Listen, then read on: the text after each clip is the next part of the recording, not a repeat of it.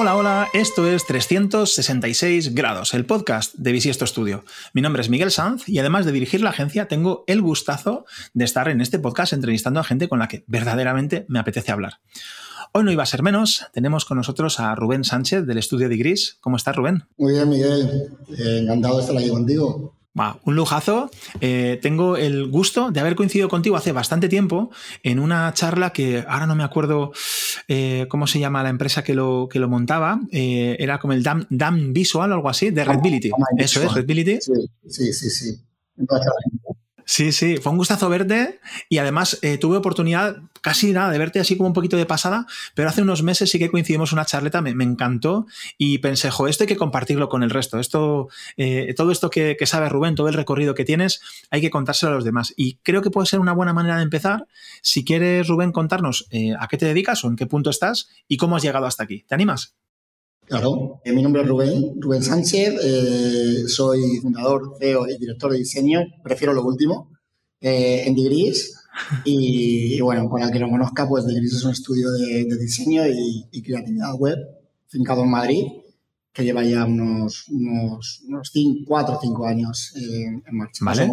no somos muy hijos. Qué bueno, qué bueno, qué bueno. Oye, y en este, digamos, ahora te estás ahora te dedicas a esto desde hace cuatro años y pico, cinco. Yo conozco el estudio por sus trabajos, hacéis trabajos de altísima calidad, luego profundizamos en eso, porque me parece un enfoque muy complejo a la hora de crear negocio. Pero, ¿qué pasos has tenido que dar, Rubén, para llegar hasta aquí? Yo me he cotillado tu LinkedIn y he visto, si no, si no estoy equivocado, que incluso empezaste por la parte como de fotografía, eh, máster en diseño web, comunicación, action script, front-end designer, actividad publicitaria, como muchas cosas diferentes, ¿no?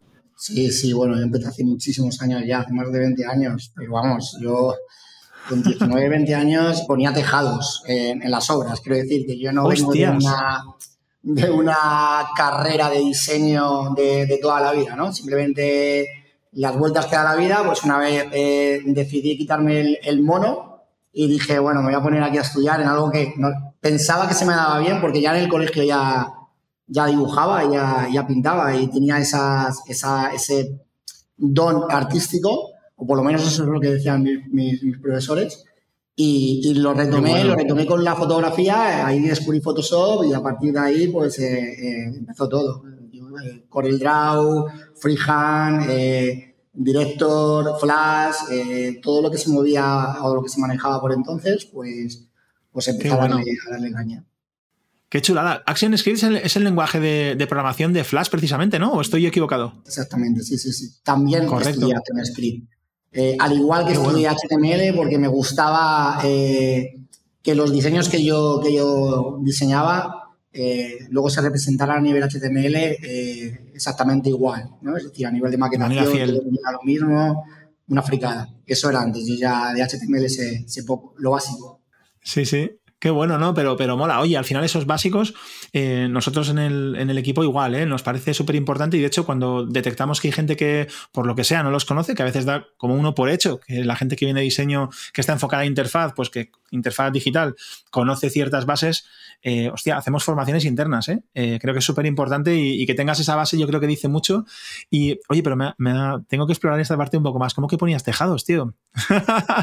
Eh, uno viene de, entornos humildes, como se suele decir, y, había que trabajar. Ya está, simplemente. Estaba estudiando FP eh, y en un momento determinado había que llevar el pan a la mesa, como se suele decir, y me, puse a currar.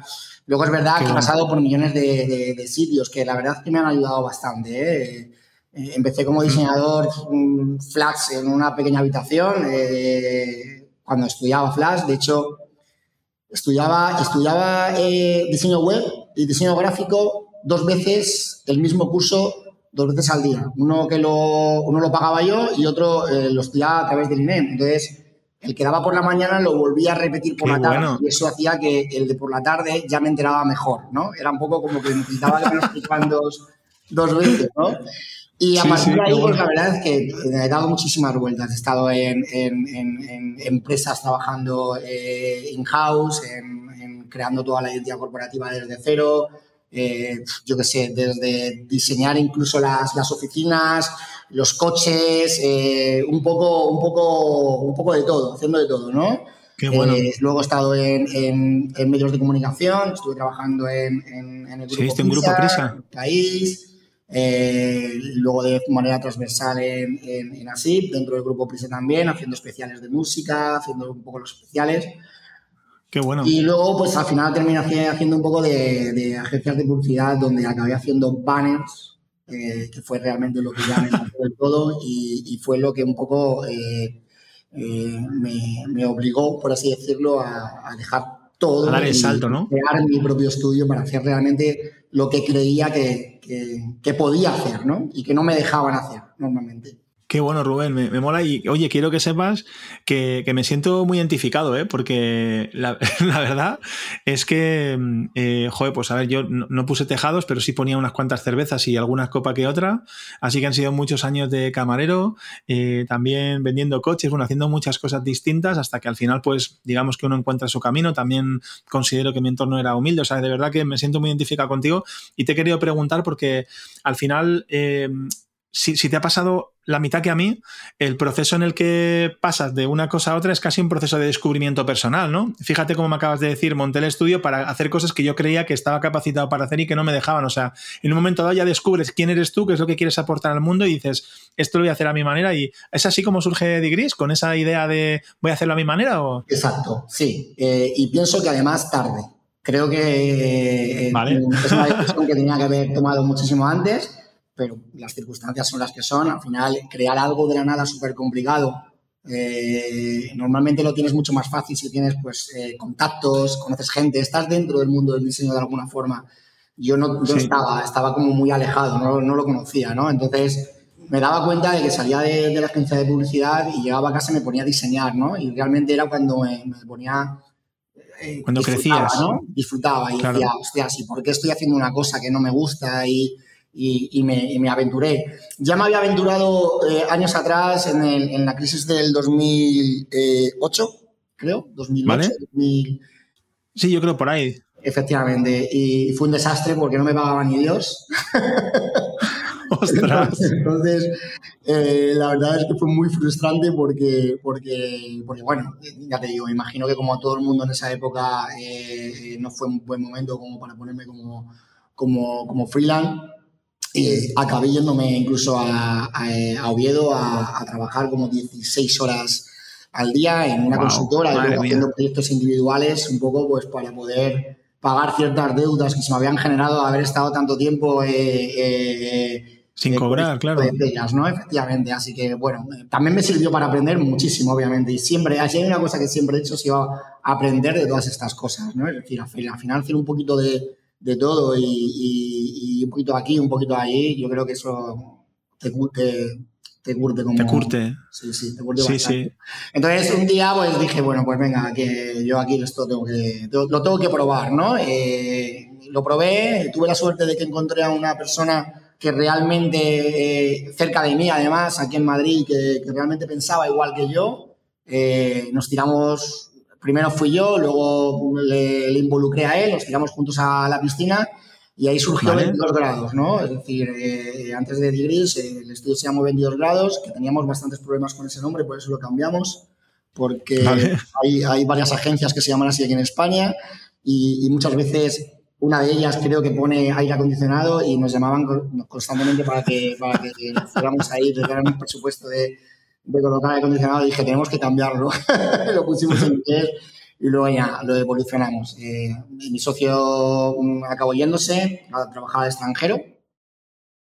Ostras. Justo en un momento en el que estábamos mm, eh, evolucionando eh, siempre, siempre fuimos despacio, también te lo digo, porque al final eh, eh Digris era eso, ¿no? O 22 grados era eso, eran hacer las cosas que realmente a nosotros nos gustaba y con la que pudiéramos aprender, más allá de ganar dinero, ¿no? De hecho, hubo muchísimos meses en los que ni siquiera ganábamos dinero, lo hacíamos un poco por diversión, ¿no? Y eh, Qué bueno. tampoco queríamos crecer ni, ni, contratar gente porque, porque eso nos obligaba a, a, coger cualquier proyecto. En el momento que ya tienes la, la la obligación de pagar una nómina o pagarle a alguien, pues eh, ya tienes que coger muchas veces cualquiera de los proyectos que normalmente nosotros no cogíamos y así evolucionamos un poco.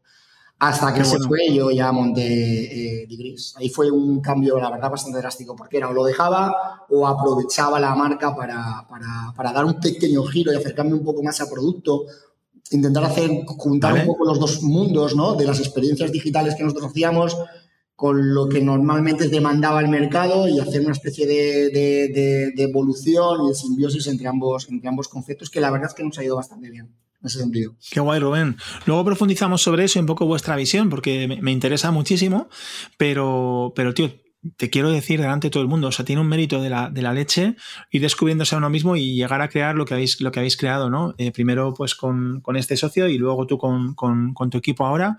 Eh, porque Digris, bueno, la gente que no lo conozca, Rubén no, no, se está dando de nada, pero que sepáis que Digris es un, estudio referente en cuanto a creatividad, experiencias digitales, como mínimo. o sea, yo por lo menos lo conocí desde ahí y la verdad es que es, impresionante. Entonces, enhorabuena por ese trayecto. Eh, ya me has contado, te pregunté, te iba a preguntar si eras socio único, entiendo que antes erais dos, ahora, ahora eres tú solo con, equipo o te has asociado con alguien también para seguir. Ahora soy yo solo, eh, pero, pero creo que es algo que tiene que cambiar pronto porque no me da la vida con, las dos hijas y toda la familia y con todo. Al final es, es complicado. Cuando, cuando eh, sois menos o estás empezando es un poco más llevadero, pero en el momento que esto evoluciona y crece hay muchas cosas a las que atender y se complica bastante. Totalmente. Ha sido unos años bastante complicados para mí en ese sentido. Totalmente de acuerdo. De hecho, bueno, si quieres, esto es una cosa quizás un poquito más personal. Yo eh, me siento muy identificado. Y esto solo hace ya pues cuatro años y medio. Vamos a hacer cinco en febrero. Eh, tío, eh, es mucho peso. Fíjate que eh, hay dos personas de mi equipo que ya estamos eh, trabajando para que se conviertan en, socios y en realidad, bueno, no es tanto por la carga de trabajo, porque lo peor de todo es que sé que voy a seguir pringando como un campeón, pase lo que pase, sino porque, joder, pues al final acabas encontrando gente, eh, al final esto es casi como buscar una pareja, ¿no? y lo bueno es que al haberlo sacado del equipo, es que llevamos tiempo testándonos mutuamente, ¿no? O sea, ellos llevan trabajando conmigo ya mucho tiempo de esos cuatro años y pico, digamos que se conocen todas mis dobleces y yo las suyas. Y, bueno, pues hemos considerado, en este caso yo, que es el único que podía decidir, considerado que, joder, que sería maravilloso tenerles por aquí, ¿no? Todavía no te puedo contar qué tal. te lo contaré en un par de años, ¿no? Pero pinta, por lo menos espero que, creo que pinta bien, porque son gente muy majeta, ¿no? No sé cómo valoras tú eso, qué idea tienes en rollo eh, buscar a alguien o simplemente solo sabes que estás en la mierda y ya, ¿no? No sé. Eh, profundamente, o sea, sí, eh, estoy seguro que al final mm, eh, es una forma también de involucrar, ¿no? Y de, y de premiar a aquella persona que ha estado contigo mucho tiempo y que seguramente sin él o sin ellos eh, no hubieras llegado a nada. Entonces, al final, esto es mío porque a mí se me ocurrió en determinado momento hacerlo, pero no, no hubieras llegado hasta donde estoy sin esas personas. Y ellos son conscientes, ¿eh? Y yo también. Entonces, ahora estamos en un punto en el que tenemos que dar ese, ese, ese paso, ¿no? Es un poco premiar esa fidelidad y y, que yo estoy convencido que además mejorará todo, ¿eh? no solamente las relaciones, sino además eh, como estudio también eh, estaremos mucho mejor involucrados, evolucionaremos mejor y, Qué bueno. seremos siempre parte como equipo. Yo no, al final no me considero jefe de nadie, me considero un compañero más, que es algo muy importante para mí. Qué bueno, Rubén. Pues eh, te, animo a que me lo vayas contando a medida que avancéis, porque como ves es algo que, estoy viviendo en mis carnes y me apetece, joder, pues me encantará saber cómo vais. Y justamente de esa evolución, que crees que te puede ayudar este, estos cambios, yo también lo creo, creo que estos, este tipo de cambios y decisiones pueden ayudar a, a esto a, evolucionar cada vez mejor y más.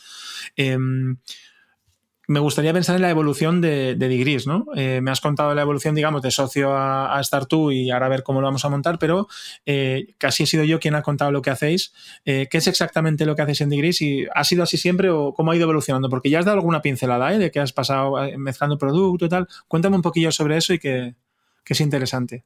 Pues ha sido así siempre y de hecho yo creo que ese sello de identidad no lo hemos perdido, ni lo queremos perder, ni lo deberíamos de perder, ¿vale? Simplemente se trata un poco de combinarlo, ¿no? Eh, eh, yo siempre explicaba o le explicaba a los clientes cuando venían al estudio, nosotros para vender eh, una web normalmente tenemos que traer a los clientes al estudio. Eso era antes, ahora ya con el tema del, teletrabajo, pues casi eso se ha perdido y, para nosotros es una desventaja. pero siempre explicaba esto, ¿no? Que, hubo un boom en el cual todo el mundo diversificó sus, sus sus, servicios a algo más enfocado a la metodología, UX, eh, testing, es decir, wireframe, que son cosas que se llevan haciendo toda la vida. Yo cuando empecé hace 20 años en Oviedo los, los, hacía, ¿sabes? Pero es verdad que hubo un boom que se diversificó, se extrapoló a las escuelas, a las consultoras, a las agencias, y nosotros nos desmarcamos. Dijimos, bueno, pues vamos a desmarcarnos, ¿no? A nosotros nos gustan más ser experienciales, eh, eh, no vendíamos usabilidad porque entendíamos que ya iba implícita, ¿no? Eh, no, se nos, no, no, estaba concebido para nosotros, decir, cuando hacemos una web, si es experiencial, seguramente tenga ciertas dificultades o ciertos patrones que dificulten quizás la usabilidad, pero porque tienen ese componente de, rompedor o innovador, ¿vale? Tampoco teníamos eh, eh, unos servicios muy enfocados a producto, ¿no? Nuestros clientes eran más gente que no vendían a través de, la web, sino que simplemente eran, más corporativos. Querían contar cosas, ¿no? Quizás. Efectivamente, eso es, ¿no? Más presencia, ¿no? Que, otra cosa. Entonces nosotros lo que hicimos es eh, eh, alejarnos, en cierto modo, de, este camino, ¿no? Pero estábamos más en la parte experiencial, por así decirlo, en la parte más de innovación, en la parte más de, hacer productos más innovadores o diseños más innovadores. Y hubo un momento en el que yo lo quise evolucionar, es decir, vale, no me voy a venir aquí, ¿vale? No me voy a venir aquí, pero me voy a venir aquí. Y voy a coger lo mejor de esto con lo mejor de esto, ¿vale? Es la, idea, la idea era esta, ¿no? La idea era una vez que se fue mi socio, que era un poco el más, por así decirlo, si escucha esto en algún momento me va a matar, pero era un poco el más radical a la hora de seleccionar proyectos. ¿eh? Yo, de hecho, me lo tenía. Cuando iba a, las reuniones, digo, este proyecto no va a salir por tu culpa, eh, porque básicamente le decía al cliente las secciones que tenía que tener y que quitara esto no te vale para nada, esto no te vale para nada, porque básicamente no eran visualmente enriquecedoras o a nivel de desarrollo y no, y no las quería, ¿no? Entonces me costaba me, mediar un poco en ese, en ese sentido. Yo era un poco, un poco más, más moderado. Pies, pies a tierra, ¿no? Efectivamente, entonces lo que hice fue evolucionar, sobre todo porque el camino más experiencial cuesta dinero. Cuesta dinero, es más, es más laborioso, tiene más de y más de, es decir, es, es más eh, susceptible de poder fallar, en los testing, es decir, es complicado. Cuando vas a algo más sota cabello rey, por así decirlo, eh, puedes determinar mejor eh, las capacidades a nivel de tiempo de, lo que estás haciendo, pero de esta forma no.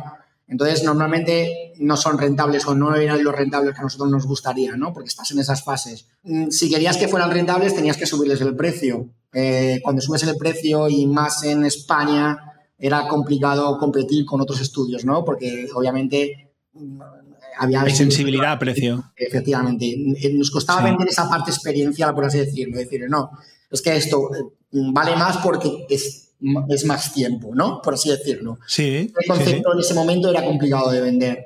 Entonces, lo que he hecho yo ha sido un poco, una vez que se fue mi socio, evolucionarlo, ¿no? Es decir, mm, crear una metodología, por así decirlo, que nos permitiera ser rentables en una mayor medida sin perder esta parte experiencial, que, hay algunos proyectos que lo son completamente y hay otros que se acercan más a producto.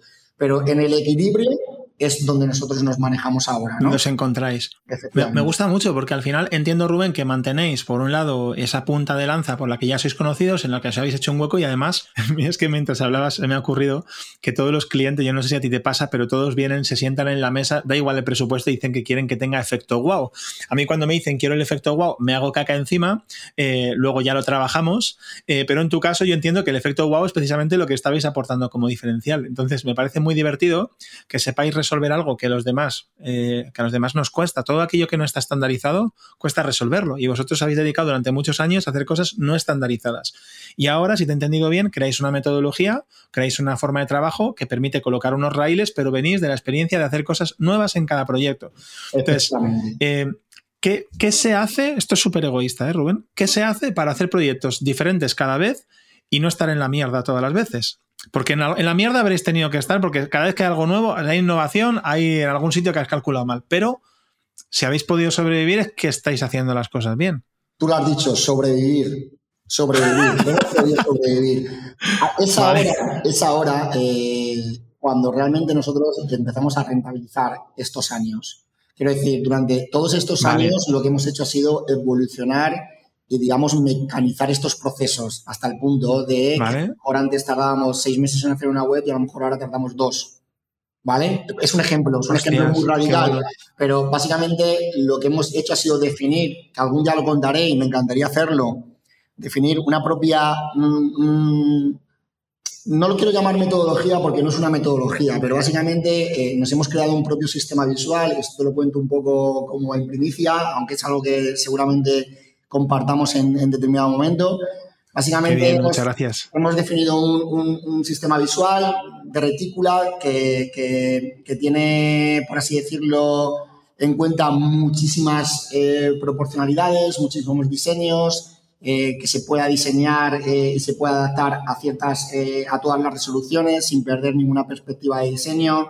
Y eso lo hemos ido evolucionando también a, medida de desarrollo. Por así decirlo, hemos ido creando una especie de framework, ¿vale? Una especie de bootstrap odio esa palabra porque no hemos utilizado Ya, ya, ya, ya, ya lo sé. Por así decirlo, hemos llegado a un punto en el, que, en el que podemos hacer cualquier cosa que ves en cualquiera de nuestros proyectos de una forma más rápida y más eficaz, porque ya nos hemos pegado muchas veces con ello.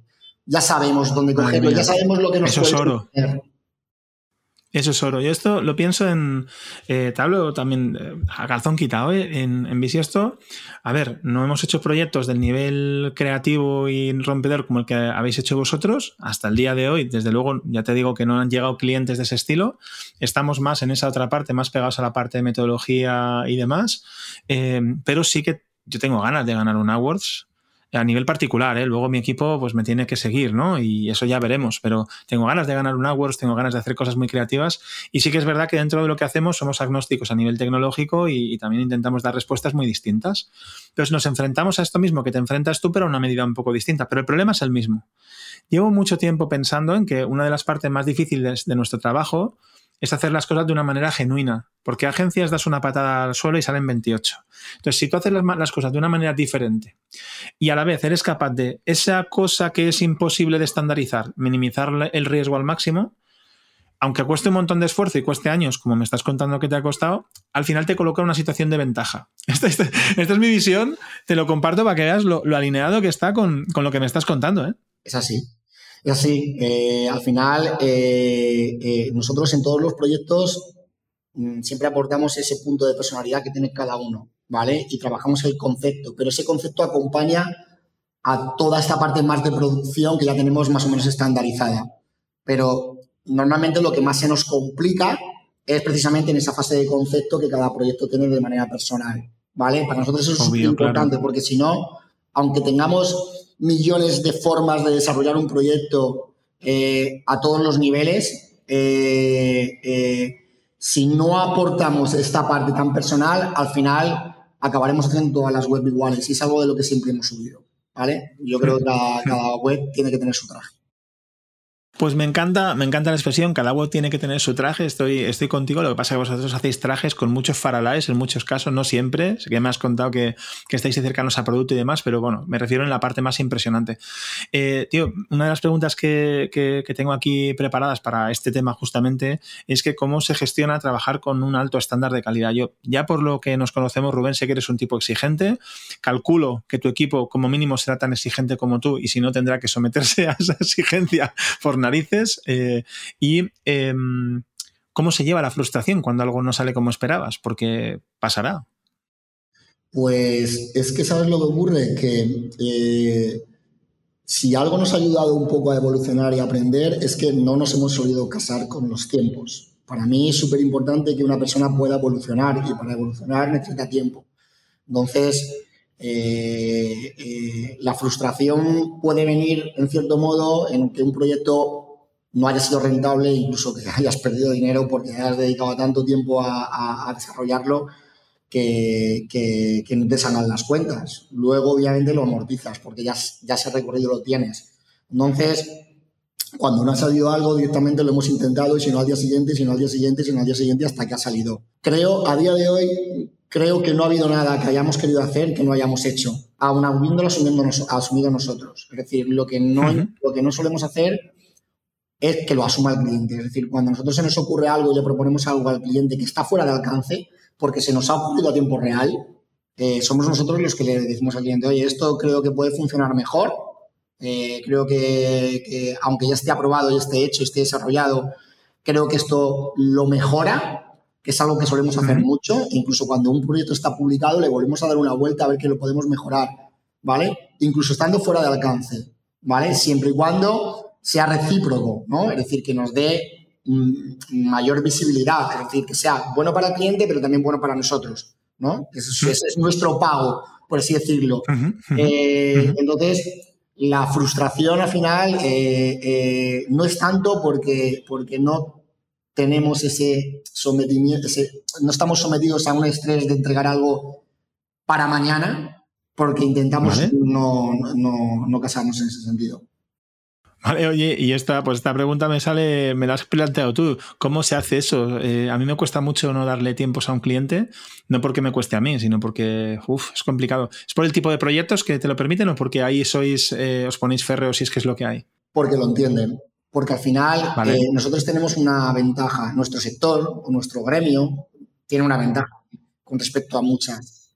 y es que pueden ver lo que, lo que haces. Tienes referencias, ¿no? Entonces eh, antes decía que para nosotros era muy importante que un cliente viniera al estudio porque dar presupuestos así un poco al aire y sobre email es muy frío, ¿no? Eh, al final seguramente haya pedido presupuestos a 10 agencias más y, al final miran seguramente económicamente eh, el proyecto, ¿no? Entonces, no hay una persona que le explique y que le diga por qué se tarda esto, qué consecuencias tiene, eh, qué puede suponer, qué no puede suponer, es complicado convencerle. Entonces, eh, eh, cuando, tú haces, cuando tú le convences o le dices a un cliente que nos deje este tipo de márgenes, es porque entiende que el resultado lo merece.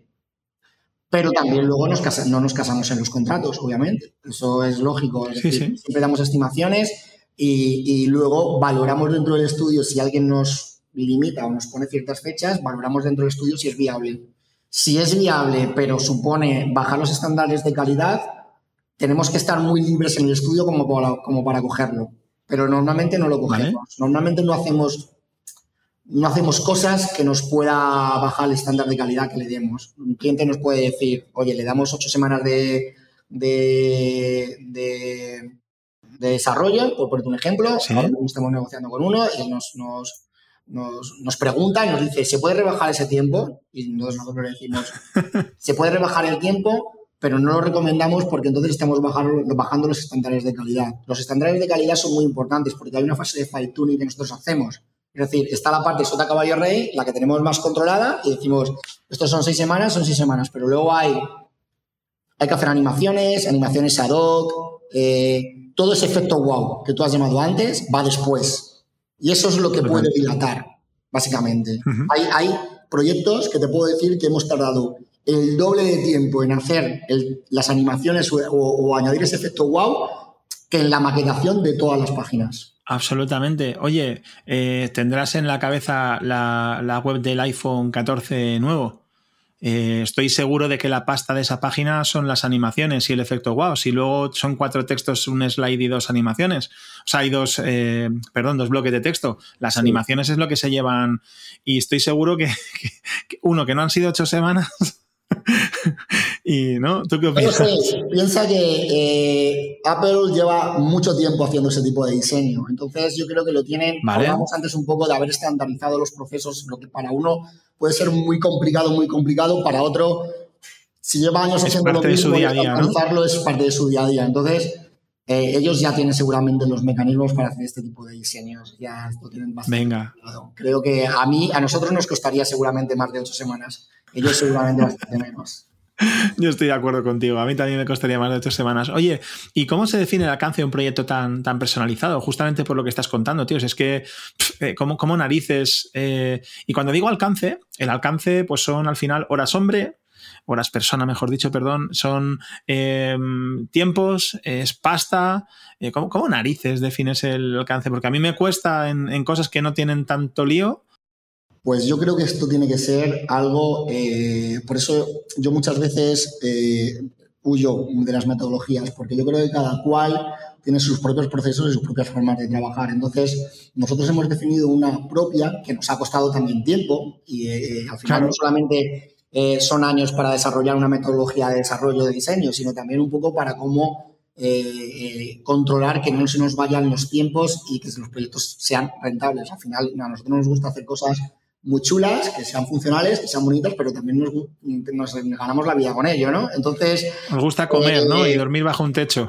Como yo, como yo lo definía, digo yo porque estaba yo solo en ese, en ese momento, como nosotros, como se definía era eh, intentaba medirlo de una forma en la cual eh, faseaba las capacidades o los alcances, ¿no? Decía, bueno, yo creo que este proyecto te lo voy a, te lo voy a cobrar para ocho semanas. En ocho semanas le voy a sacar X% de rentabilidad a este proyecto.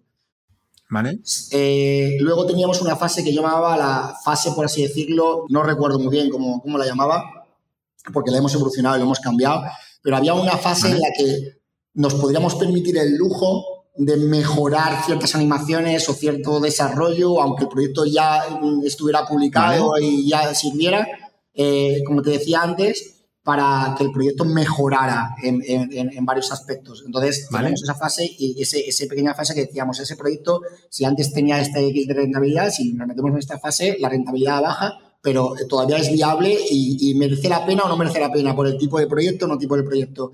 Luego teníamos otra fase en la que ya nos pasábamos, seguía siendo el proyecto rentable, pero ya tal, y luego ya empezábamos a medir, oye, hasta aquí hemos llegado. Entonces lo controlábamos así. Digamos que teníamos un alcance mínimo en el que teníamos, poníamos animaciones básicas o conceptos básicos de, experiencia o lo que fuera, y nos sentábamos y decíamos, el proyecto ha, llegado hasta aquí, merece la pena evolucionarlo, no merece la pena evolucionarlo, eh, cómo ha ido con el cliente, el cliente el tipo de proyecto nos lo va a permitir el cliente y así más o menos un poco es como lo hacía. Ahora no, ahora lo medimos muchísimo antes. Antes era más rollo freelance, ¿no? Más a lo loco, ¿no? Más... Entiendo. Yo hago, hago, hago, hago, hago, sigo haciendo y... Hasta dónde me meto, ¿no? Efectivamente, y no tiene fin. Y, ahora no, ahora está más controlado, ahora tenemos en, el, estudio gente que, nos ayuda con el management, entonces al final se delimitan los procesos y se limitan las fases. Tenemos una fase de de UX, de diseño, eh, de integración, desarrollo,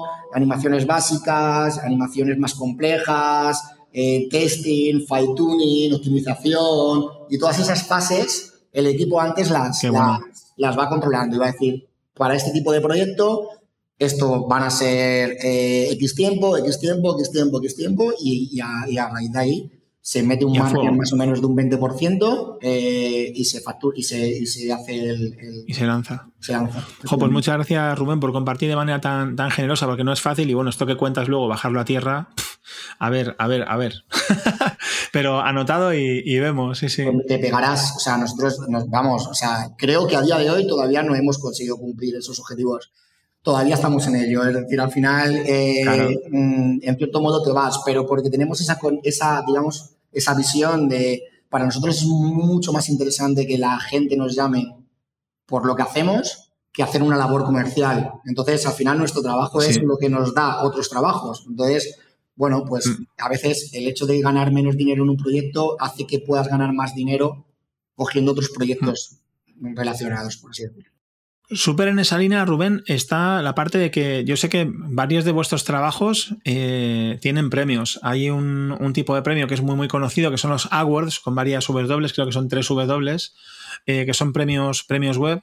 Y creo además que eres, que eres jurado ¿no? de, de este tipo de premios, corrígeme. Soy jurado hace 6, 7 años. Ah, bastante ya, sí. Entonces, eh, al final hablabas de, que tus trabajos, de que vuestros trabajos, perdón, hablen por, por vosotros eh, y de cómo esto genera clientes. Eh, ¿qué, qué, os trae estar tan cerca de estos premios?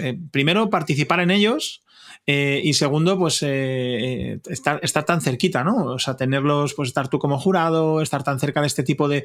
¿Es como una. ¿Es un escaparate para vosotros? ¿Es también una manera de medir vuestro estándar? ¿Es algo para vender al cliente? ¿Qué, qué supone para vosotros? Todo, todo. Es decir, lo que acabas de decir, es decir,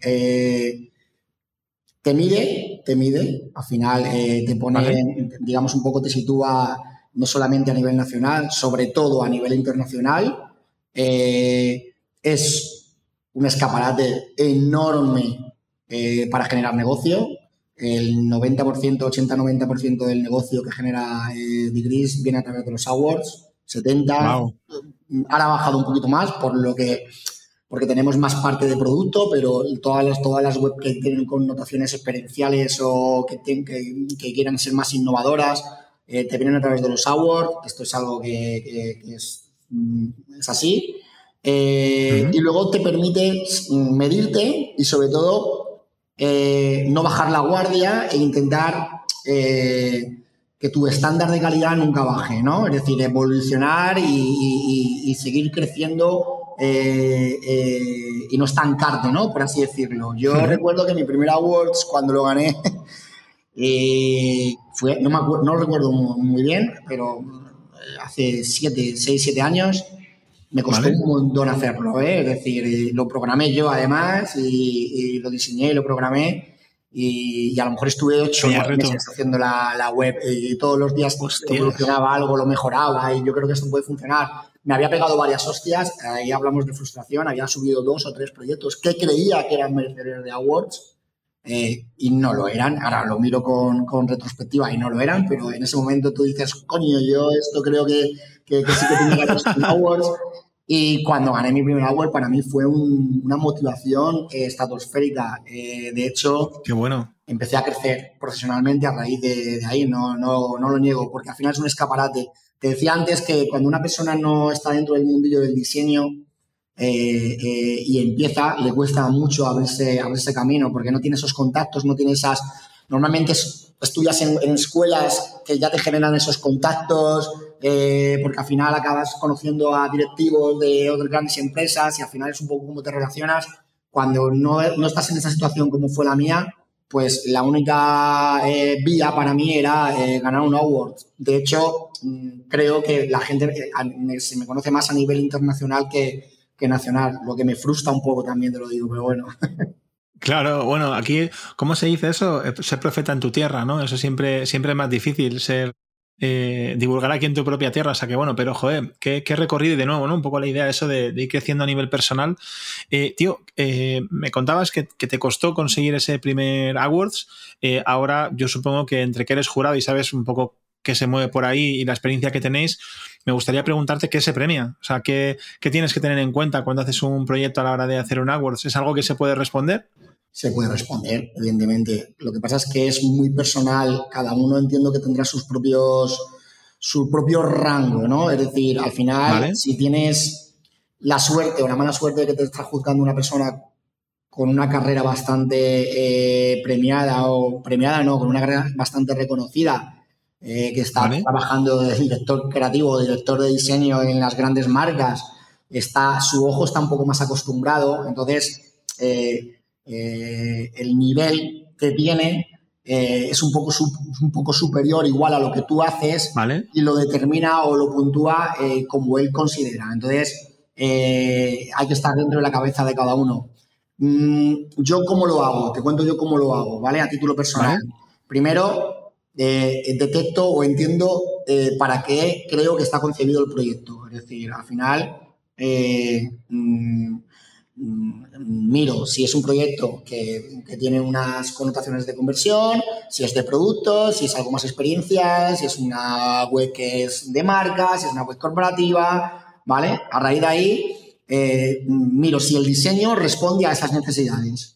Si el diseño es una web súper experiencial que a nivel de usabilidad me cuesta comprar un producto, seguramente la premie en diseño, seguramente la premie en creatividad, pero o, no, o a lo mejor no, pero seguramente en, usabilidad no la premie. ¿Por qué? Porque la usabilidad creo que está alejada del objetivo, ¿vale? Al igual que si tú me entregas un diseño o tengo que, analizar un diseño, el cual es muy sencillo, responde a una estructura muy básica y con hacer scroll navego todo a la perfección, no te puedo poner tampoco 9 o un 10 en usabilidad porque ha sido algo fácil. Para mí, premiar una usabilidad es hacer algo creativo y además hacerlo usable, ¿vale? Esa es para mí, así es como yo lo premio, ¿vale?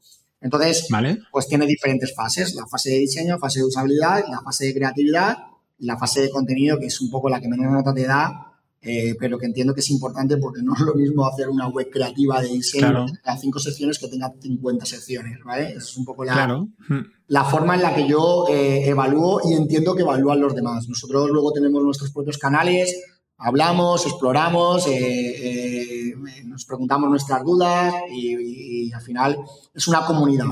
Ser jurado de los, de los awards no significa ser jurado, meterte en la, en la, web, votar y ya está, ¿no? Es decir, existe una comunidad. Yo he de decir que no la sigo mucho, tenemos, hay canales de Slack y tal, he de decir que yo no tengo mucho tiempo para ello, pero soy consciente. Por ejemplo, eh, eh, eh, nuestro director de desarrollo también es jurado de los awards en la parte de, development y él sí que está un poco más metido en esto. Qué bueno, Rubén, cómo mola. ¿Y, qué hay que hacer para participar? O sea, ¿te das de alta y lo subes eh, y ya está? ¿O, o, sea, ¿qué, ¿qué, análisis hay que hacer? Puede ser tu propia, has dicho que era tu página, pero cuando es de cliente tienes que tener algo en cuenta. Bueno, lo primero es que tu cliente te deje. en principio, esto tú lo tienes que tener eh, bien atado en los, contratos que te permitan eh, publicarla, participar e incluso muchas veces los proyectos los propios clientes los destruyen y ellos son conscientes en el sentido de que pues, meten fotos que a lo mejor no tienen nada que ver. Entonces, en ese sentido muchas veces nosotros ponemos el link a nuestros propios servidores siendo ellos conscientes, ¿no? Con las fotos que nosotros les enseñamos, un poco más vestido. Por Entiendo. Eh, no, al final es una plataforma normal y corriente en la que tú te, te registras, eh, obviamente tienes que pagar porque si no sería un infierno. Eh, eh, la cantidad, ¿no? Cualquiera publicaría una web, aunque no tuviera ningún. Al final, tú tienes diferentes motivos por los que publicar en, una plataforma como esta. Una, por visibilidad. Otra, porque, por reputación, porque crees que lo vas a ganar y te vas generando una reputación. y otra, simplemente por crear tráfico. Award es una de las webs más visitadas del mundo, a todos los niveles. ¿eh? eh, eh Qué bueno. Están en un ranking, eh, nosotros tenemos datos y están en un ranking en una posición, mm, mm, no te lo puedes ni imaginar. entonces, Fuerte. al final, por así decirlo, la visibilidad de, uno de los proyectos cuando gana un award se multiplica por hasta, hasta un mil por mil, ¿no? Y eso al final a un cliente le da posición, posicionamiento. Eso también lo puedes Qué ¿vale? Porque le genera un posicionamiento orgánico. Hay muchas plataformas externas a AdWords que se fijan en AdWords, cogen los proyectos y los meten en sus propias plataformas, hablan de ellos, están generando un tráfico que, prácticamente no te está costando nada, ¿no? Entonces, al final, eh, eh, tienes esa ventaja. Pero desde luego te digo que, es fácil. Si hay, que, hay que simplemente, si tú tienes un motivo eh, para generar tráfico y, no, eres consciente de que tu web no tiene posibilidad de ganar Hour, pues la, subirás y te gastarás, no sé si son 50 euros, 60 euros por proyecto. Luego hay paquetes, no, no, tengo la información aquí, pero bueno, lo puedes ver en la web porque está muy ah, se puede ver. Y, y, si luego no tienes, tú tienes que ser consciente si tienes posibilidades o no. Eh, claro, claro, claro, claro. Qué bueno, joder, pues oye, muchas gracias por compartirlo, porque sí que es verdad que lo veo así como desde la barrera. Tenemos cuenta creada, nunca hemos tenido los huevos de subir nada. Ya un día ya, un día ya llegará y ya te avisaré. Eh, para que lo sepas. Oye, eh, quiero pasar un poco de la parte más de proyectos y de cómo los enfocáis y demás, que bueno, ya hemos visto que es súper interesante, y pensar un poco más en, evolución, ¿no? De, también en la parte, hemos hablado, de evolución de servicio, eh, a nivel de evolución de, equipo, ¿cómo ha ido evolucionando vuestro equipo, Rubén, en todo este paseo que habéis dado? Pues mm, hay una cosa súper importante que nosotros tenemos en el estudio y de que mucha gente carece, y es que tenemos un buen equipo de desarrollo eh, y muy centrado y muy especializado en lo que hace, ¿vale? Tenemos... Eh, ¿Vale? Ahora estamos incorporando, de hecho, gente eh, eh, con la que estamos bastante contentos porque estamos, eh, estamos digamos, enfocando esta parte experiencial de una forma paralela. Antes lo hacía todo el mismo desarrollador, ahora de forma paralela trabajan todos. uno se centra solamente en la parte experiencial, en la parte más tecnológica, la parte más de WebGL, FreeJS, tecnologías un poquito más que tienen que ver más con, con, con las experiencias. Eh, y siempre he dicho, dentro del mundo del, diseño, eh, que, los, diseñadores tenemos un ego incondicional que solo hablamos de nosotros, ¿no? Es decir, cuando se hablan unos proyectos solo se habla del diseño, de la fase de diseño, de la fase de investigación, de la fase de UX, de la fase de tal, pero nunca se habla de la fase de desarrollo. Dentro de nuestro, de nuestro sector o dentro de nuestra comunidad, por así decirlo, hay pocos desarrolladores. Y para nosotros, el desarrollador es fundamental, es el que mueve el diseño. Entonces, eh, nosotros hemos evolucionado más a un, a un, equipo de desarrollo mucho más grande y a un equipo de diseño más pequeño. O sea, es decir, lo que, lo que normalmente tienen los demás es mucha gente de diseño, poca gente de desarrollo o nadie de desarrollo, porque lo externaliza, y nosotros hemos ido un poco al, revés. Hemos crecido más a nivel de desarrollo, tenemos más, más desarrolladores que, que, diseñadores. Y obviamente hemos tenido que implementar ya la fase de management, eh, que antes no la teníamos y que hacía yo y que era un poco, como te decía antes, han sido años complicados, ¿no? Porque mm, iba, venía, hacía diseño, hacía, todo, ¿no? hacía director, hacía, un poco de todo. Y, gracias a Dios ahora tenemos como un poco una estructura muchísimo más definida que nos está ayudando bastante a, comportarnos como estudio y sobre todo a delegar eh, eh, cosas en mí que yo a veces soy demasiado exigente conmigo mismo. Mola, eh, me das puesta a huevo. Eh, falta tu evolución personal también. Eh, la, has, ido, has, contando, se intuye un poco. ¿Cuál es la evolución tuya, Rubén, eh, a lo largo del tiempo? ¿no? ¿Cómo ha evolucionado tu papel? que has tenido que cambiar a nivel personal también para poder asumir las cosas que, llegan, ¿no? los cambios que, a los que nos someten nuestras empresas. Pues mira, antes hacías mención a esa charla y yo en esa charla me acuerdo, recuerdo perfectamente que, eh, iba un poco en, el enfoque del, evento, era un poco el, diseñador visual ya no es tan importante, hay muchos procesos anteriores que son los que definen el diseño y ya esta persona ya ni tipografías ni historias, ¿vale? Entonces me hacía mucha gracia porque eh, empecé a, repasar todos los, los, conceptos que yo había sido sin, sin haberlo sabido. Y yo abrí esa charla diciendo que había sido diseñador web, diseñador web, diseñador, director de arte digital, eh, diseñador digital, eh, había sido todo eso durante 20 años sin haberlo sabido, ¿no? Entonces, eh, mi evolución a día de hoy es que creo y me considero un diseñador. Eso es algo que mm, que tengo muy arraigado, porque me encanta. Qué bueno. Todavía no me veo, o sea, hago obviamente las labores de director de diseño y de CEO, porque, porque al final la inercia de tener un estudio es la que te lleva a eh, hacerlo. Pero yo diseño, sigo diseñando. El 80 al 90% de los diseños de Degree los hago yo. Los hago yo, los dirijo yo, me encanta. Es decir, es algo que yo, mm, de lo que me cuesta deshacerme. Entonces, si me fuera ahora mismo mañana a trabajar en una empresa y esto cerrara y me fuera a trabajar en una empresa, seguramente alguien me diría, no, no, tú de director de diseño, ahí a organizar. Y yo diría, no, no, yo quiero diseñar. Entonces, eh, en mi evolución ha sido un poco como yo he querido que sea. Es decir, he estado en el barro, estar en el barro y estar dirigiendo eh, a las personas que están en el barro. Esa es un poco la, metamorfosis que he podido hacer. ¿Qué he tenido que aprender? A ser empresario eso es un poco lo que he tenido que, aprender. Y he tenido que aprenderlo muy bien porque siempre he sido más diseñador que empresario y lo sigo siendo. Y esto hace que a nivel empresarial tenga estas carencias, ¿no? Porque, porque estas carencias precisamente son las que nos permiten hacer algunas de las cosas que hacemos. Porque en mi lado de diseñador, ¿no? Y aquí está la, la, parte del empresario, aquí está la parte del diseñador, y la parte del empresario me diría, Rubén, este proyecto ya está terminado, al siguiente, y la parte del diseñador me diría, no, no, no, esto se puede mejorar. Esto se puede mejorar. Entonces estoy así, un poco. Peleándome conmigo mismo todos los días. Me encanta Rubén. La gente que, que, solo nos escucha no veis a Rubén, pero está haciendo como los angelitos bueno y malo que se ponen en cada hombro hablando, ¿no? Eh, y, tío, de verdad me siento súper identificado en, en, un montón de temas.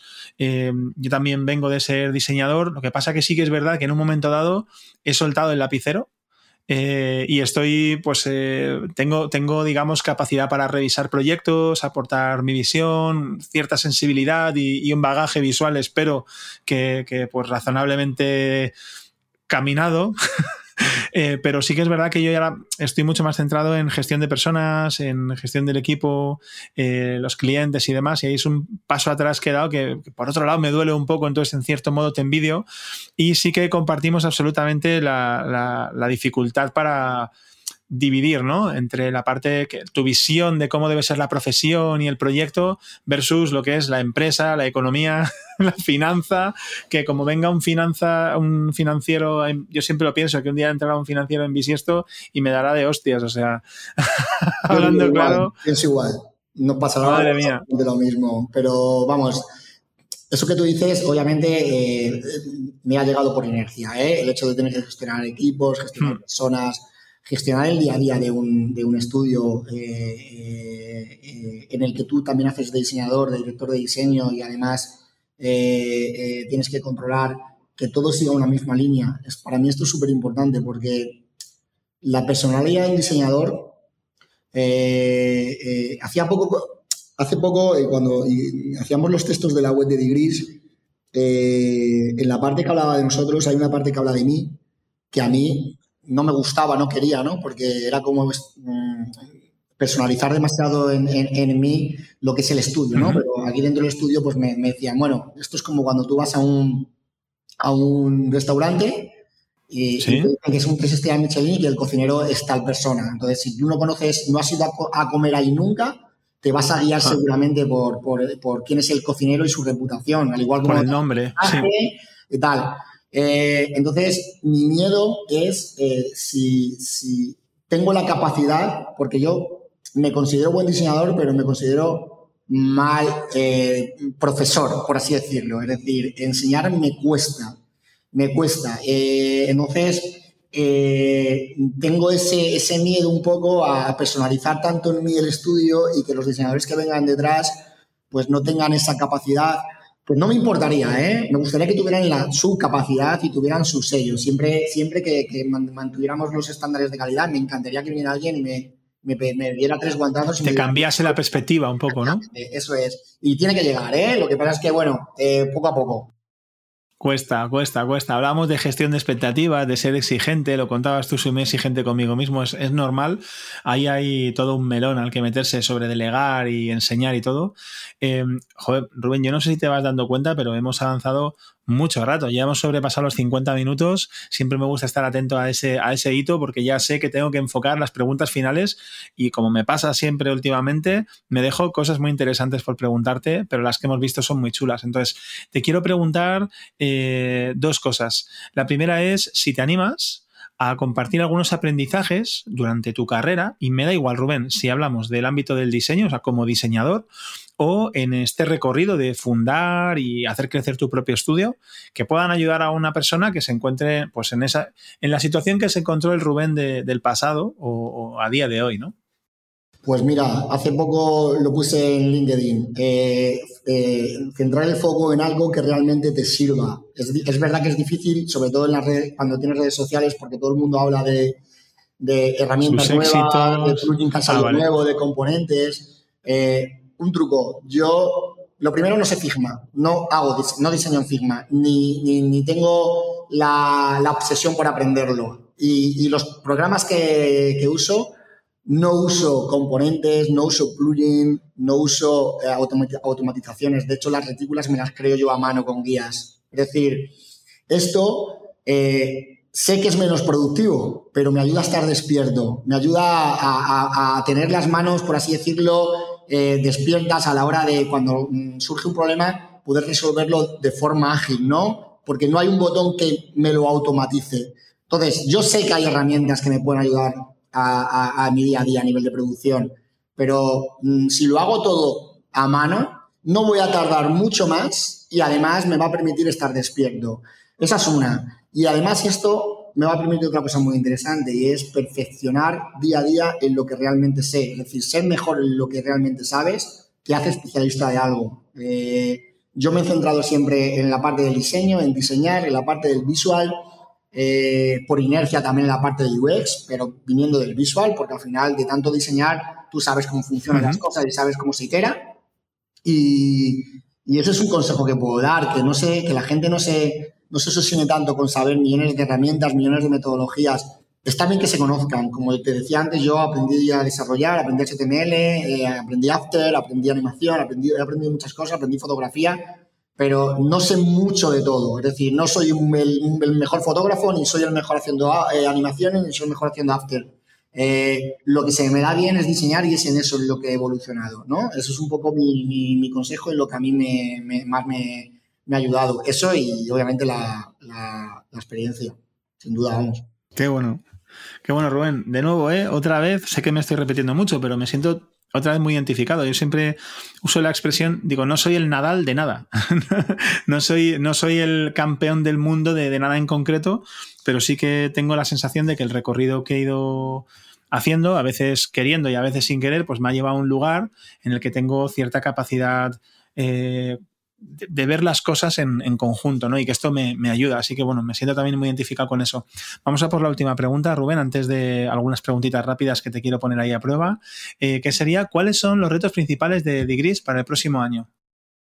Bueno, pues hay un reto, eh, creemos que factible, que es, eh, nosotros siempre hemos pensado en que, como te decía antes, fuera de, del directo, fuera del podcast, era un poco mm, crecer. Siempre he pensado que crecer no significa ser más, ¿no? Eh, crecer significa que las personas que entran a trabajar contigo aporten realmente calidad y aporten lo que tengan que aportar, no, que no, no estén de relleno. Entonces, eh, nosotros con esto somos, somos muy cuidadosos eh, y el día de mañana no, no creo que queramos ser un estudio que sea de más de 18, 19, 20 personas. ¿no?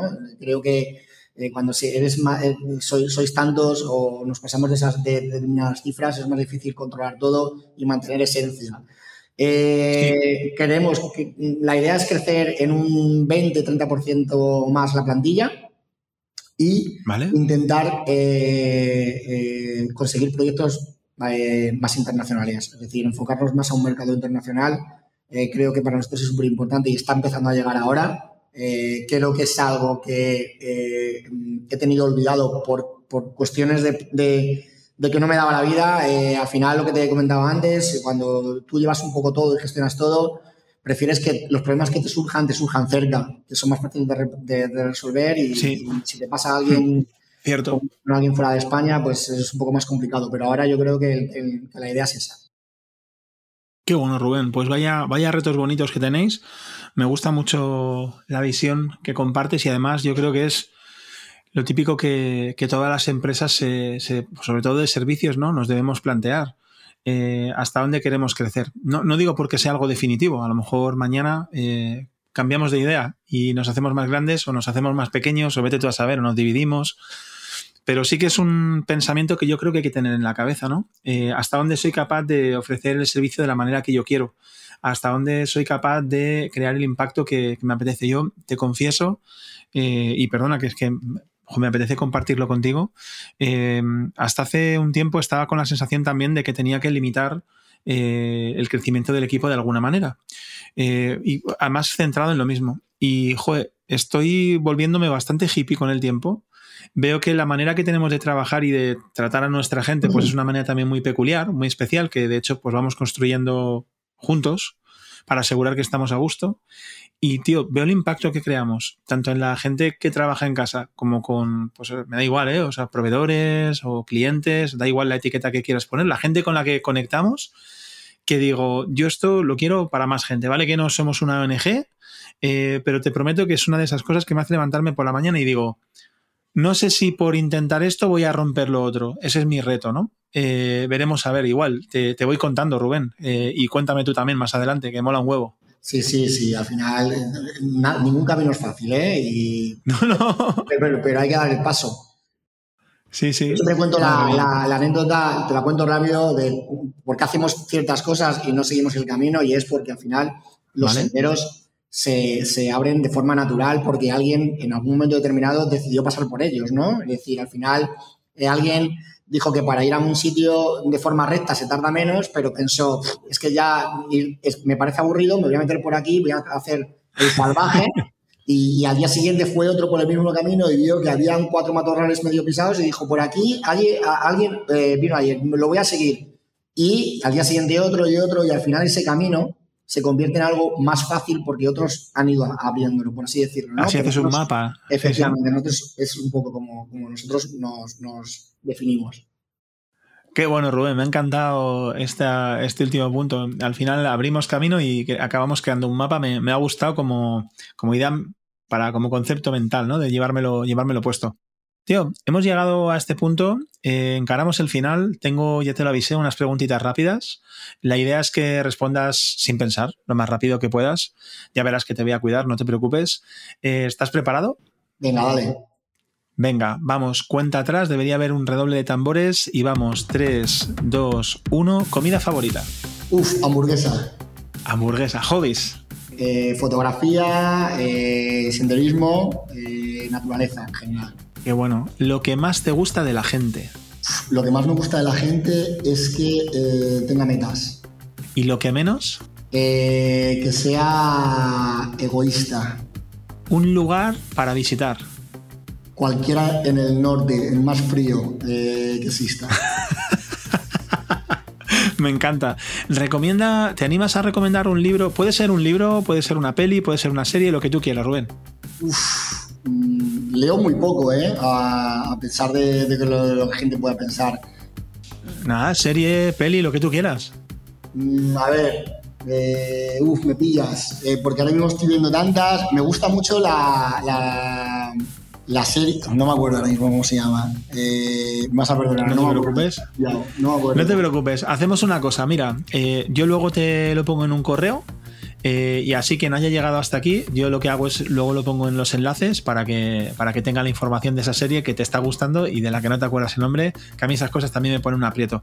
Y la última pregunta, Rubén, es si no fueras director de diseño, si no estuvieras en Digris, ¿qué es lo que harías? ¿A qué te dedicarías? Yo creo que iba a decir futbolista, pero esa, esa, eso ya se me explicó. no tengo ni idea, no sabría qué decirte. Qué bueno, o sea, apasionada de tu trabajo y de ahí no te saques. No sabía qué decirte porque, porque antes de empezar en esto trabajaba en cualquier cosa. Qué bueno, Rubén. Pues tío, eh, muchísimas gracias. Ya te lo había dicho al principio, me hacía mucha ilusión entrevistarte y, y joder, pues después de este ratito mm, has llenado ese hueco, ¿no? O sea, la expectativa estaba alta y, me voy muy contento. Te quiero agradecer que hayas dedicado este rato y oye, también a la gente que ha llegado hasta aquí, que llevamos una horita larga eh, compartiendo aquí batallitas. Así que oye, muchísimas gracias por haber llegado hasta aquí. Momento clarísimo de spam de valor. Eh, todos los martes tenéis un podcast como este, subido en todas las plataformas de audio y también en YouTube con gente tan interesante como Rubén. Además, cada dos miércoles sacamos nuestra newsletter Recursia, en la que tenéis recursos para el mundo, recursos, siempre lo digo, recursos para el mundo digital, sí, no falla, eh, esto es, es, así, recursos para el mundo digital donde encontráis cosas muy muy chulas a nivel de herramientas y demás, pero también con un tono, escrito con un tono pues muy especial que le ponen mis compis.